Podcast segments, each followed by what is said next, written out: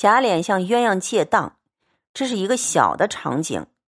如果借贷就这么写完了，又没去了，他还有下文比较有意思。贾琏见鸳鸯出去了，只得回来瞧凤姐儿。谁知道凤姐儿已经醒了，听他和鸳鸯借当，自己不便说话，只躺在榻上装睡。凤姐不好跟鸳鸯开口，二奶奶向鸳鸯借当，这更丢人。所以她躲到后面，让贾琏去问鸳鸯借。贾琏进来，凤姐儿因问道：“他可应准了？”贾琏笑道：“虽然未应准，却有几分成熟，须得你晚上再和他一说，就实成了。”凤姐儿笑道：“我不管这事儿，倘或说准了。”这会子说的好听，到有了钱的时节，你就丢在脖子后头，谁去和你打饥荒去？倘或老太太知道了，倒把我这几年的脸面都丢了。贾琏笑道：“好人，你若说定了，我谢你如何？”夫妻间这种小趣味儿，王凤姐当然也懂。故意这么说，说我不管，我有什么好处啊？万一老太太知道我这个脸还没处搁，你谢我要谢什么呢？贾琏笑着说：“你说要什么就给你什么。”平儿在一旁笑道：“哼，奶奶倒不要谢的。这妻妾一体，凤姐跟平儿两个人一唱一搭最合适。”昨儿正说要做一件什么事儿，恰少一二百银子时，不如借了来。奶奶拿一二百银子，岂不两全其美？趁机抽头，借了来，抽一二百两银子用一用。凤姐儿笑道：“幸亏提起我来，就是这样也罢。”贾琏笑着说：“你们也太狠了。”你们这会子别说一千两的当头，就是现银子要三五千，只怕也难不倒。我不和你们借就罢了，这会子烦你说一句话，还要个利钱，真真了不得。凤姐听了，翻身起来说：“我有三千五万，不是赚的你的。如今里里外外、上上下下背着我嚼说我的不少。”就差你来说了，可知没家亲引不出外鬼来。凤姐儿是有点心病，她到处去放高利贷，很会搞钱。贾琏这么说，他已经有点翻脸了。我们王家可哪里来的钱？都是你们贾家赚的，别叫我恶心了。别忘了我们王家也是大家，有的是钱，难道是你们贾家的吗？把我王家的地缝子扫一扫，就够你们跪一辈子呢。说出来的话也不怕臊，现有对证，把太太和我的嫁妆细看看，比一比你们的哪一样是配不上你们的。把娘家抬出来了，凤姐儿也是靠娘家呀。王凤姐之所以那么威风，娘家腰杆子硬啊。王子腾、王夫人家也是大家。四大家族，王家也是一份儿，所以他自己腰杆子硬，敢说硬话。贾琏怕他三分也是有道理的，被凤姐这么迎头一棒，贾琏就矮下去了。一百两银子算什么？你看那个凤姐儿也很矫情的，尤二姐给他整死了，外面的人还都抓不到他的把柄。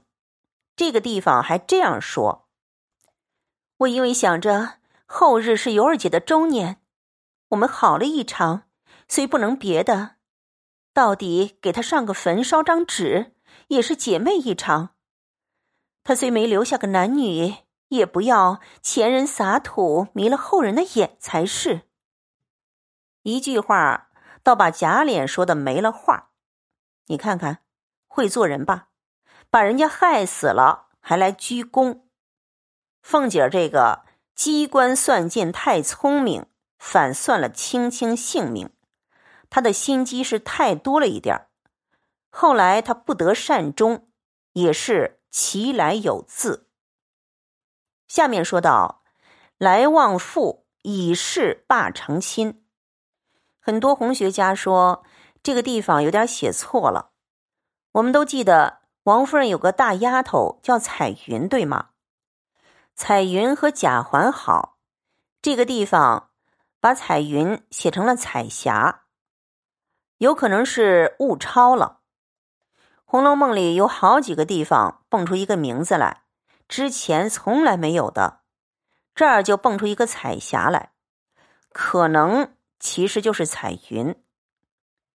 贾府有个制度，丫鬟大了。到当嫁的年纪要发放出去，不能误人家一生。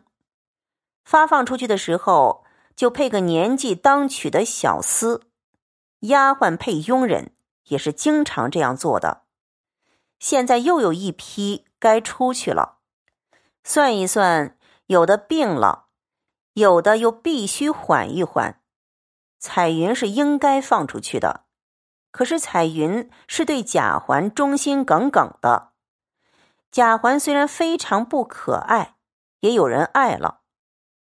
赵姨娘当然舍不得放彩云走，就要贾环去跟贾政说，把她留下以后当他的妾。贾环一来不敢去，二来他无所谓。彩云对他那么好，这个人却是没心肝的。记得玫瑰露那个事情吗？彩云给他从王夫人房里弄了一些玫瑰露之类的东西，引起追查风波。宝玉为了息事宁人，就自己担下来了，说是他拿的玫瑰露。没想到贾环竟然怀疑是宝玉给的彩云，说彩云和宝玉有勾搭，把彩云给的所有东西全都扔出来了。甩到彩云的脸上。贾环对宝玉是极端的嫉妒，他非常自卑也无情。彩云要放出去，贾琏的一个佣人来旺，就想让他儿子娶了彩云。他儿子又赌博又喝酒，非常不成才的一个人。那个来旺家的是凤姐的陪房，在凤姐跟前有一点得力。跟凤姐一说，凤姐就答应了。彩云嫁给这么一个不成才的人，当然下场不好。他们这些丫鬟跟着小姐太太的时候，吃的、穿的、用的都很讲究，在园子里面身份也很高。一旦出现转折，他们的命运非常不可靠。表面上贾府对佣人不错，但是在节骨眼上。像彩云这样，要你嫁谁就嫁谁，草草的就嫁掉了。来旺家选中了彩云，彩云的老子娘都不乐意。那赵姨娘素来跟彩云好，当然很想把她留下来，多一个臂膀。到了晚上，赵姨娘就跟贾政说：“到底她是贾政的姨太太，有机会在枕头边儿。”嘀嘀咕咕的吹点枕头风，他求贾政让彩云给贾环当妾。贾政说不忙，他们要娶妾还早呢。说已经看中两个丫头了，一个给宝玉，一个给贾环，再等两年，不要误了他们念书。赵姨娘就说：“宝玉已有了二年了，老爷还不知道。”这是进谗言，说宝玉已经娶了妾了，你还不知道？当然指的是袭人，袭人是王夫人指定的，还没有明说。赵姨娘真是嘴巴管不住，又说别人的坏话。前面说贾府婚丧喜庆用的钱如同流水，弄得要借当，但是还有一个窟窿是无底洞，什么窟窿呢？太监，因为元妃的关系，贾家是皇亲，跟宫里联系要靠太监。太监很多是自己敛财的，又不能得罪。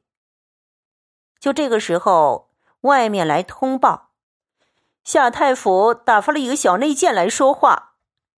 贾琏听了，忙皱眉说：“又是什么话？一年他们也搬够了。”一听到太监就皱眉头，又来了。凤姐说：“你藏起来，等我见他。若是小事就算了，若是大事，我自有话回他。”贾琏就躲起来了。太监来没好事儿，进来以后就说：“夏爷爷因今儿偶见一所房子，如今竟短二百两银子。”打发我来问舅奶奶家里有现成的银子，暂借一二百，过一两日就送过来。太监借银子有去无还，说的好听呢，借就是伸手来要。凤姐也识相，也答得比较尖锐，说：“什么是送过来？有的是银子，只管先兑了去。”改日等我们短了再借去也是一样的。小太监就说：“夏爷爷还说了，上两回还有一千二百两银子没送来，等今年年底下自然一起都送过来。还欠着一千二百两，又来拿一二百两，这个窟窿填不完的。”凤姐儿笑着说：“你夏爷爷好小气。”这值得提在心上。我说一句话，不怕他多心。若都这样记清了还我们，不知还了多少了。只怕没有。若有，只管拿去。说着，叫平儿把我那两个金项圈拿出去，暂且押四百两银子，给你看看。这是当出来的，拿我们的银子也不是那么容易的。平儿答应了。去了半天儿，果然拿了一个锦盒子来，里面两个锦符包着。打开的时候，一个金蕾丝攒珠的，那珍珠都有莲子儿大小；一个点翠嵌宝石的，两个都与宫中之物不离上下。一时拿去，果然拿了四百两银子回来。演这场戏。给太监看的，你们来拿银子都是我们当来的，其实哪用的，真拿了去当了。凤姐儿命与小太监打叠起一半那一半命人给了旺儿媳妇，命他拿去办八月中秋的节。那小太监便告辞了，凤姐命人替他拿着银子送出大门去了。这儿贾琏回来笑着说：“这起外虫何日是了？这个外忧难搞的。你看他说，昨儿周太监来，张口一千两，我略应慢了些，他就不自在，将来得罪人之处不少。这会子再发个三二百万的财就好了。”贾琏这句话，有好多人解读说。林黛玉的父亲当时当的是一个肥缺儿，他来贾家的时候，把自己的家底儿带过来了。也有人说这样解读毫无道理，大家可以再去多看看考证。当然了，这些太监不止一个，夏爷爷来了，周爷爷又来了，一开口一千两银子，贾府都变成提款机了。想想要应付的有多少，贾府最后怎么就不被拖垮呢？曹雪芹前面写的那么风光，后面写的那么窘迫，这前后的对应，贾家慢慢的往衰亡的路上走，不是没有原因的。外忧内患交相逼迫，逐渐的被逼到。衰败这条路上去。